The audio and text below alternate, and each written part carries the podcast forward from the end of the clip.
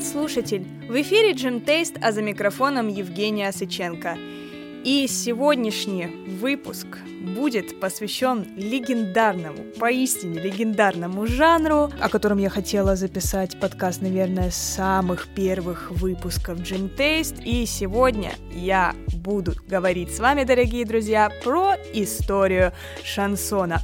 Давайте, наверное, сразу скажу, что любителей любви Успенской, Михаила Круга, Ирины Аллегровой и всех остальных э, великих э, шансонье русской сцены я, к сожалению, сегодня упоминать не буду, потому что шансон и блатная русская музыка — это немножко разные вещи. Однако про особенности русского шансона я расскажу во втором выпуске теме шансона будет посвящено два выпуска. Первый про вообще, что такое шансон, откуда он пошел и взялся, а второй, естественно, про русский шансон, его особенность, вообще есть ли понятие русский шансон и кто все эти люди, которые про Владимирский Централ и те самые люди, которые все для тебя, рассветы и туманы. Сегодня я расскажу вам про этимологию слова шансон, про то, какие темы он подразумевал в самом начале, сколько лет шансон на самом деле. Что ж, поехали!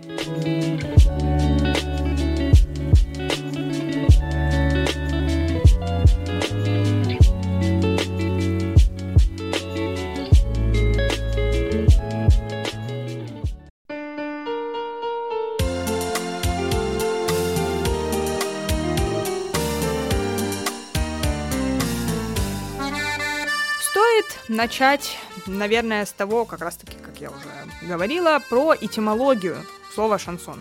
Шансон — это у нас французская народная национальная музыка, и он так и переводится — народная песня. Когда мы думаем о Франции, в особенности о Париже, естественно, ну, Париж — это как считается, самый романтичный город э, на Земле, и Естественно, именно там родилось такое понятие, как романтизм, и шансон непосредственно являлся отражением романтизма, отражением тех эпох и музыкальных, и исторических. И, как я уже говорила, это была народная музыка. Обычно это были песни многоголосные, и также это были песни-пляски, которые исполнялись просто на улице для увеселения народа. Народ его просто пел, все вместе, и чаще всего, в основном, шансон — это песни про что? Конечно же, про любовь. И про любовь, причем вот эту вот романтичную, чистую, прекрасную. И, кстати, Шансон имеет э, корни аж с 12 века, друзья, 12 век. Я не знаю, конечно, о чем люди в 12 веке народ собирался и пел, о какой любви конкретно они пели, но вот, да, такой вот интересный фактик. Ну и, естественно, не было каких-то авторских прав, не было в целом авторов, опять же, народная музыка. И, как считается, первый такой официальный шансонье — это Гиом де Машо. Он родился в XIV веке, соответственно, до этого там, столетия, два столетия э, каких-то вот авторов не было. Немножко забегая вперед, скажу, что шансон — это прежде всего сюжетность, и шансон — это прежде всего про поэзию. И я конкретно и подробно более буду разбирать про особенности какого-то контекста и про особенности даже диалектов именно в русском шансоне, это прям отдельная тематика. И шансон в целом это, наверное, даже больше поэзия, нежели чем музыка, потому что шансон э, и песня обязательно должна иметь какой-то сюжет. Вот, ну, в частности, это может быть любовный сюжет. До этого, вот, в 12 веке, помимо народа, эти песни как раз-таки исполняли либо лирические поэты, либо так называемые труверы.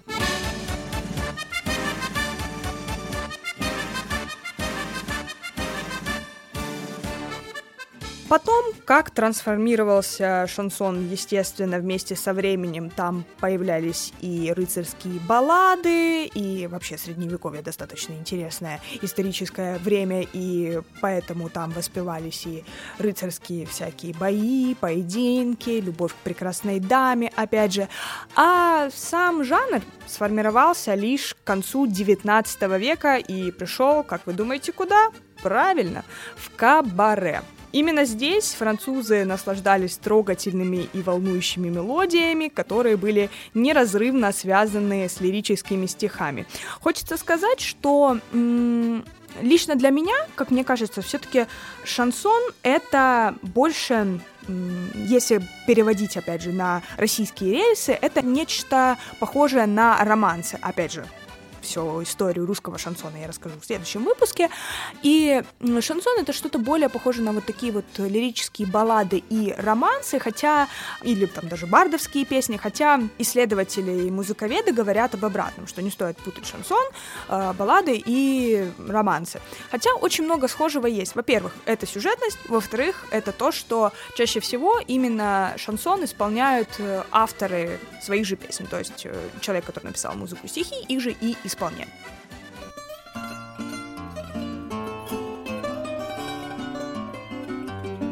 O amante não aparecera é triste, severa, é sempre fiel. Chamou a tia Macheta, velha alcoveta, para saber dele Помимо того, что во Франции шансон исполнялся в кабаре, я бы хотела вот, упустила мысль, хотела сказать вот как раз-таки про российские романсы и про особенность э, фаду. Есть песня «Фаду», «Фаду», могу ошибаться. Это португальская женская песня, в которой женщины также поют про любовь, про свою неразделенную любовь и трагическую к мужчине, и это тоже можно назвать вариантом э, шансона, причем женского шансона, но почему-то э, шансон в каком вот он таком исконно классическом виде почему-то принято именно приписывать к французской культуре, ну, не только потому, что он зародился, да, там во Франции, а вот почему-то все то, что происходит в других странах, это не считается шансоном. Это может быть какая-то романтическая баллада, романс, но не шансон. Хотя это странно, потому что, как мне кажется, народные песни и в целом, ну вот шансон тот же самый, он не может иметь какую-то ну да, наверное, странно бы сейчас прозвучало, национальность, ну, народ не имеет национальность, да, как-то странно. Но на самом деле мне кажется, что шансон, он везде свой, вот. Но просто именно слово шансон, оно имеет французское происхождение, и, понятное дело, у каждого шансона есть свои особенности. maman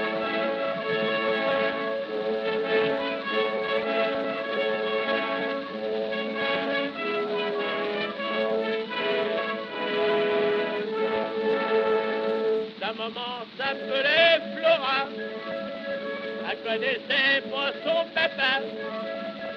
Toute jeune, on l'habite à l'école à Bastillon.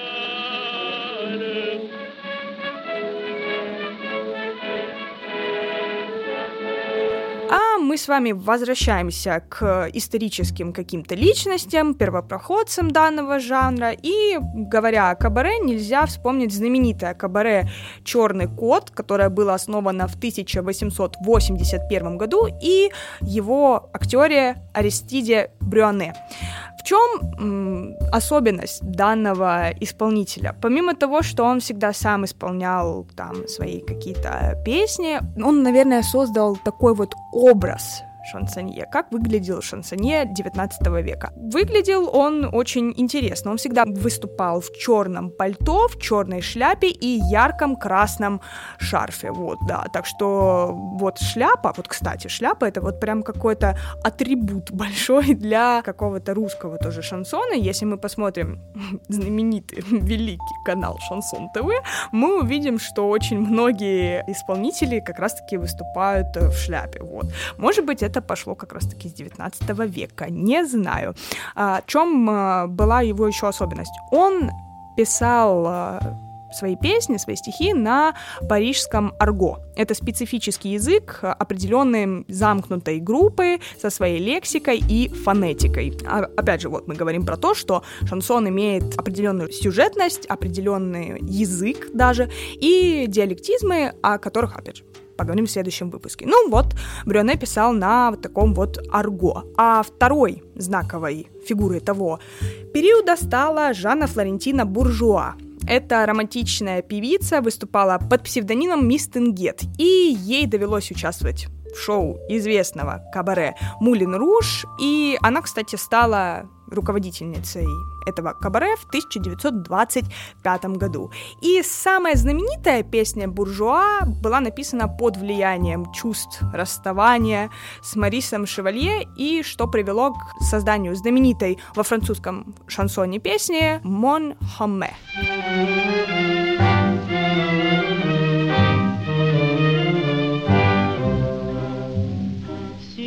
cette terre, ma seule joie, mon seul bonheur, c'est mon homme. J'ai donné tout ce que j'ai, mon amour et tout mon cœur à mon homme.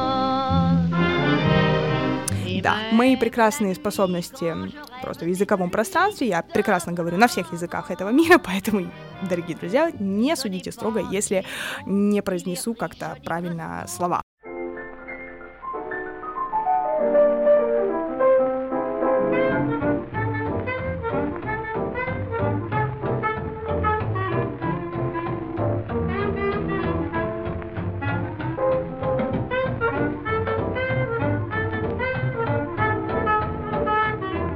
Как я уже говорила, шансон, он менялся с течением времени, менялся с течением истории, и, естественно, он менялся и музыкально-стилистически. В начале 20 века весь мир буквально захватила джаз-мания, особенно это стало проявляться больше во второй половине 20 века, то есть еще большее количество стран стали увлекаться джазом. И, ну, это не мудрено, это не удивительно. Джаз э, имеет в себе совершенно невероятный для европейского слуха, для европейского уха ритмику, вообще использование каких-либо инструментов, вот из подручных э, средств. Если мы вспомним, то джаз обычно у нас вообще исполнялся, э, спасибо моему скрипящему стулу, э, джаз у нас вообще обычно исполнялся на улицах э, Нового Орлеана. Там чернокожие исполняли свою музыку, которая была у них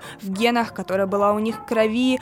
Дальше из э, джаза пошел фанк, от фанка хип-хоп, но это уже другая история. И джаз понятное дело, он также повлиял на стилистику шансона, тоже начали появляться трубы. И, кстати, вот если, говоря именно про стилистику шансона, да, если мы попытаемся абстрагироваться от русского шансона, но могу сказать, что это достаточно тяжело. Если ты русский человек, абстрагироваться от русского шансона, это реально тяжело, потому что русский шансон занимает какое-то особое место в музыкальном российском пространстве, и в целом это какой-то культ, это отдельная вселенная. Но, опять же, блатняк и шансон русский — это немножко разные вещи. А что особенности какие стилистические? Если я вспоминаю шансон, ну, как слово шансон именно в классическом французском каком-то понимании, мне вообще с Францией э, ассоциацией идет такого вот маленького э, аккордеончика, вот каких-то вот таких э, мотивов, гармошки, и шансоном также у меня вяжутся вот э, медные инструменты, в частности труба, саксофон. Во многом, кстати, это обязано и группе Афинаж. Я, кстати, сегодня в футболке. Группа Афинаж, это считается в нашем российском пространстве вообще нью шансон. И, кстати, группа The Hatters тоже является нью шансоном. Вот, но, опять же, немного забегая во второй выпуск. И кто, какая личность была известна вот во второй половине 20 века, Французский шансонье Шарль Трене выступал с джазовым пианистом Джонни Хессом. Дуэт Шарль и Джонни радовал публику на протяжении трех лет с 1933 года по 1936 год. Почему музыканты прекратили сотрудничество? На самом деле все просто и печально. К сожалению, в 1936 году Шарля Трене призвали в армию, и там он написал самые проникновенные и лиричные стихи, ну, естественно, уже не без участия джазовых ритмов, потому что, как мы знаем, если джаз один раз проник в вашу жизнь, то он не уйдет из нее никогда.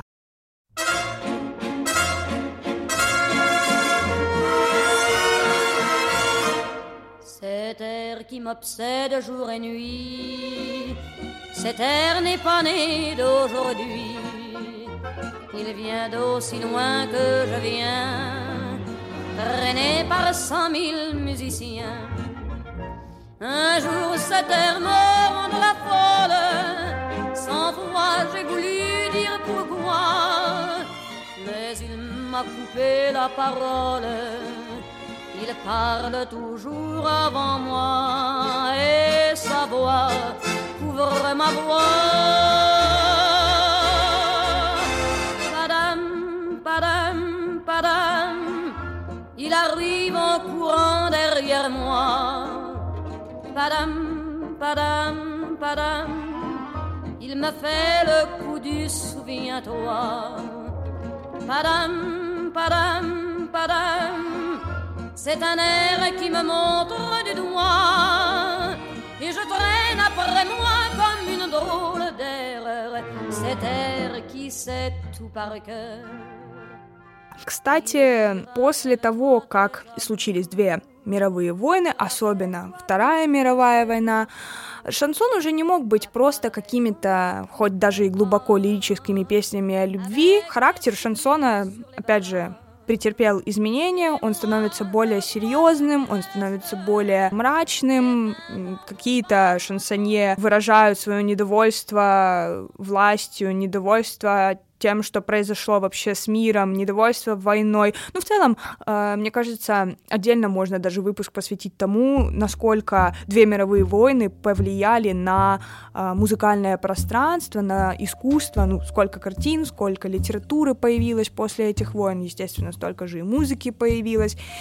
И Некоторые шансонье делали это смело и дерзко. Это характерно, например, для творчества Бориса Виана. После окончания войны начинает выступать такой шансонье, как Жорж Брассен. Его творчество примечательно тем, что он не писал собственных стихов, он сочинял только мелодии для уже известных э, поэтов и писателей. Это такие как, например, Виктор Гюго, Антуан Поль, и нельзя не сказать, говоря вот об этом периоде, нельзя не сказать о знаменитой девочке-сироте, а именно об Эдит Пиаф. Она начинает активно гастролировать именно с середины 40-х годов. Вообще очень интересная личность, э, девочка, которую бросила мать, и сначала Вообще-то ее должен был забрать отец воспитывать, но его забрали на фронт.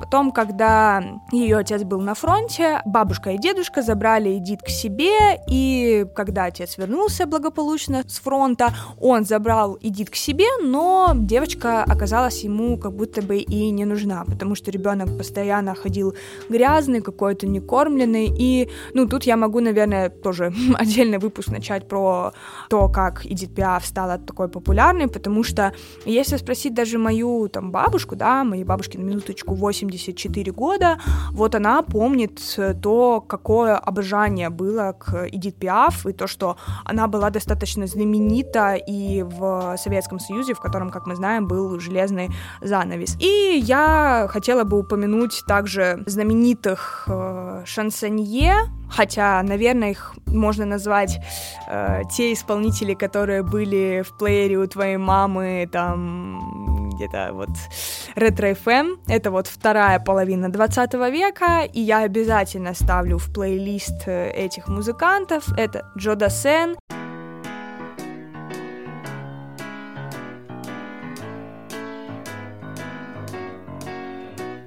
Je me baladais sur l'avenue, le cœur ouvert à l'inconnu. J'avais envie de dire bonjour à n'importe qui, n'importe qui, ce fut toi. Je t'ai dit n'importe quoi, il suffisait de te parler pour t'apprivoiser. Иван Монталь, Энрико Массиана, Лара Фабиан, Мария Матье и так далее, так далее. Вот к Джо Дассену у меня вообще особенная любовь, наверное, потому что, ну, Джо Дассен у меня вообще связан с моим детством. Э, мы с нашим джазовым коллективом исполняли песни Джо Дассена, в том числе знаменитую песню о Шанзелизе, о эти Елисейские поля. И, конечно же, там Джо Дассен поет о любви, о любви к Франции, о любви к городу, о любви какой вот она вот есть, такая чистая, искренняя, солнечная любовь. Ну, если вы давно не слушали Шанзелизе, прошу вас, послушайте этот трек, потому что он, правда, пропитан какой-то даже не сколько парижским, сколько, наверное, прованским теплом. Да, я думаю, вот прованским теплом отлично вот подходит сюда.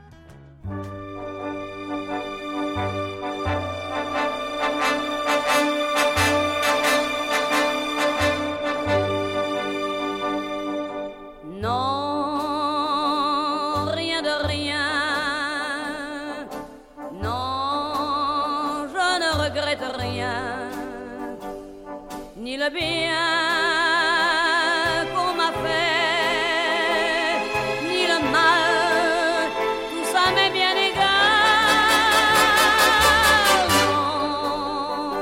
Что можно сказать про шансон? Ну вот, если я бы не прочитала много каких-то вот статей, я бы не сказала, что Джо Дассен и Эдит Пиаф и Энрико Массиана — это все вот исполнители, которые исполняют шансон. Я бы сказала, что это просто вот такой вот ну, поп. А для Эдит Пиаф я бы сказала, что это романсы. Хотя, опять же, так как шансон является народной музыкой любви, то, видимо, тут границы жанров, границы стираются, и уже, опять же, сложно говорить, что относится к романсам, что относится к шансону. Скорее, шансон — это вот реально какая-то бардовская и лирическая составляющая вообще национальной музыки Франции, скажем так.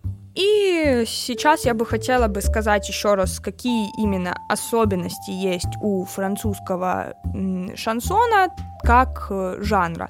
И, естественно, такие же какие-то связующие звенья, они будут и в других э, странах. Э, опять же, мы с вами уже назвали сюжетность, мы с вами уже назвали какие-то инструменты характерные и темы любви, и это реалистичность, также, потому что если проследить биографии известных шансонье, то Нетрудно выделить одну закономерность. Исполнители перекладывают на ноты свою жизнь, жизнь э, вокруг э, них, то есть вот то, что происходит в стране, да, как я уже говорила, свои удачи, несчастья.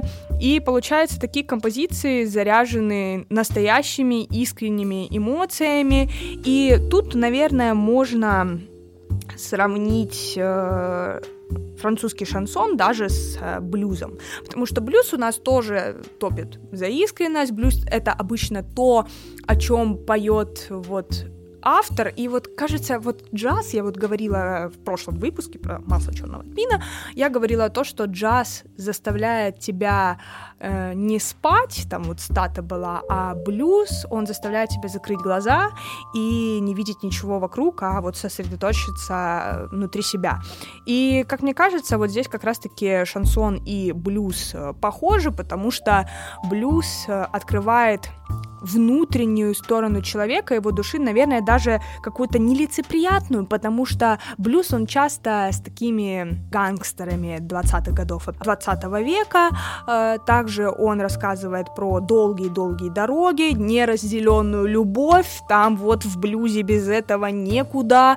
И, как мне кажется, вот как раз-таки оно тут сродни шансоном. Хотя звучание шансона и блюза, конечно, можно отличить, э, хотя чем дальше мы идем в современность, тем э, больше границы жанровые стираются. Чем вообще можно сказать, ну вот отличие шансона, помимо того, что он имеет сюжет и имеет определенный язык, тут стоит рассказать еще и о содержательности и глубины текста. Легкие тексты, которые не несут глубоких переживаний и мыслей, обычно с натяжкой относят к шансону, часто вот относят к эстрадной песне. Хотя, если мы посмотрим, опять же, текст того же самого Джода Сена, там нет никаких глубоких лирических посылов, там просто красиво, и искренне рассказывается про любовь к Франции, про любовь к происходящему, вообще в целом, просто вот песня про любовь. Кстати, кстати, за рубежом шансоне принято называть всех франкоязычных певцов.